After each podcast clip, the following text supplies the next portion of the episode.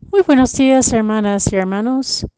Hoy, lunes de la semana 31 del tiempo ordinario, la primera lectura es de la carta a los Romanos, capítulo 11, versículos 30 a 36.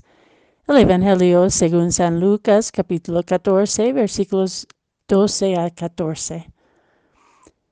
En aquel tiempo Jesús dijo al jefe de los fariseos que lo había invitado a comer. Cuando des una comida o una cena, no invites a tus amigos, ni a tus hermanos, ni a tus parientes, ni a los vecinos ricos, porque puede, puede ser que ellos te inviten a su vez, y con eso quedarías recompensado. Al contrario, cuando des un banquete, invita a los pobres, a los lisiados, a los cojos y a los ciegos.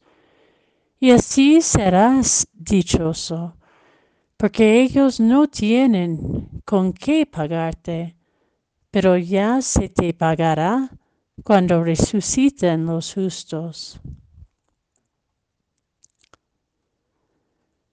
El Evangelio de hoy nos habla de la gratuidad de Dios que nos reta transmitir en nuestra manera de ser para con los demás.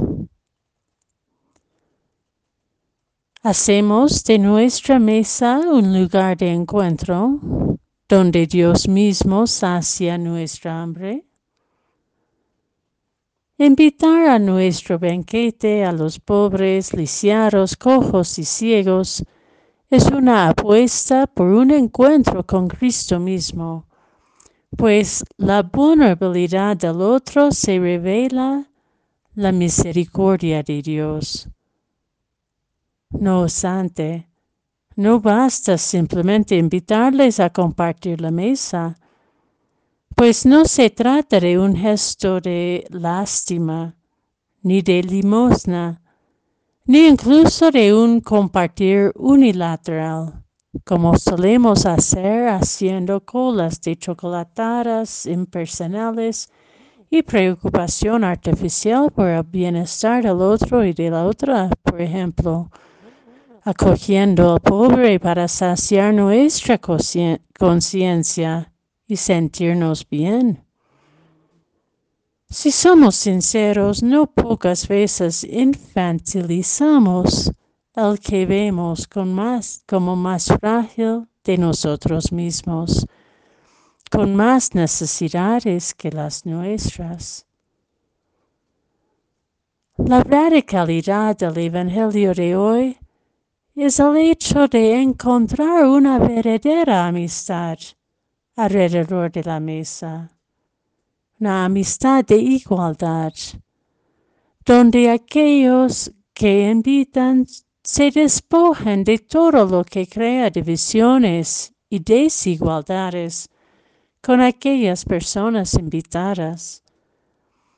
Desarmar nuestros prejuicios, nuestras mezquindades, nuestras opiniones del otro y de la otra, nuestros tratos diferenciados hacia personas que nos puedan devolver y aquellos que no. Desarmar nuestros odios, nuestros desprecios, nuestros egos. Convertir la dulzura de, convertir la dureza de nuestras autosuficiencias y egocentrismos en un corazón abierto que reconoce la gratuidad de Dios en la sencillez y la dulzura de la vida, toda vida. ¿Qué pasará en nuestro mundo de hoy si se siente el mismo, el mismo mesa, judíos y palestinas, rusos y ucranios, católicos y musulmanes, presidentes y campesinos, mestizos e indígenas. ¿No habría posibilidad de reconciliación, un encuentro de vernos como Dios nos ve? Son los pobres quienes nos abrirán el reino de Dios, ya que nos enseñan a ser amigos y amigas de Dios. Cuando nuestra mesa sea mesa de todos y todas, porque es Dios quien nos invitamos. Y quien nos invita con inmensa generosidad.